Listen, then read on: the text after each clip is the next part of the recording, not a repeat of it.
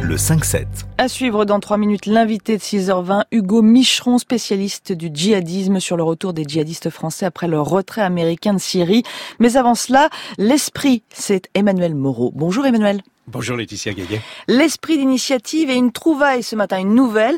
Une jeune Allemande a mis au point un frigidaire qui, vous le dites, hein, n'a besoin que d'eau chaude pour fonctionner. Et eh oui. En créant Coulard en 2014, Julia Rodner a jeté un froid dans le monde de la réfrigération. Son système n'a pas besoin d'électricité. Les seuls ingrédients nécessaires à son bon fonctionnement sont l'eau et le soleil. Et comment lui est venue l'idée? Ben, Julia a étudié l'ingénierie industrielle à Berlin. La première fois qu'elle a entendu parler de la possibilité de refroidir avec de la chaleur, elle a été totalement fascinée.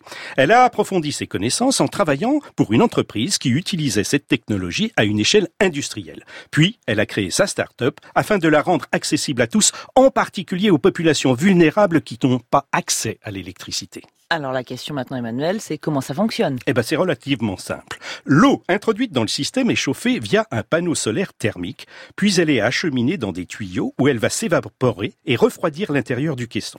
L'eau est ensuite récupérée grâce à du gel de silice pour être réintroduite, créant un cycle vertueux de refroidissement. Il n'y a donc pas besoin de liquide réfrigérant ou de lubrifiant. Elle n'a fait en fait que reprendre, Emmanuel, une pratique qui était connue. Tout à fait. À vrai dire, elle existe depuis les années 1930. Mais avec l'arrivée des systèmes de réfrigération électrique, la technologie d'évaporation a été laissée de côté.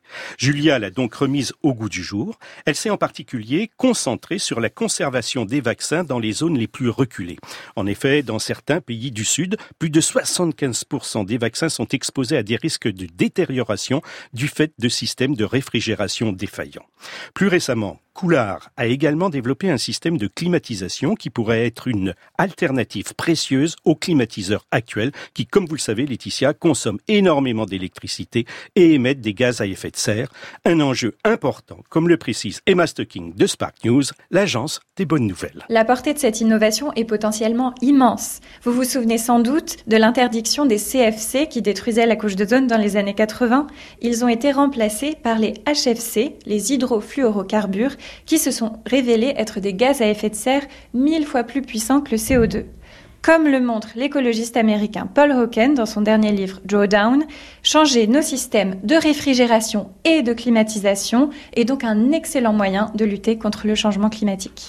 Mais avant de s'attaquer aux centaines de millions de climatiseurs qui peuplent les villes du monde entier, Laetitia, la prochaine étape pour Coulard va d'abord être de diffuser ces frigos dans les centres de santé situés dans des zones reculées qui n'ont pas accès à l'électricité.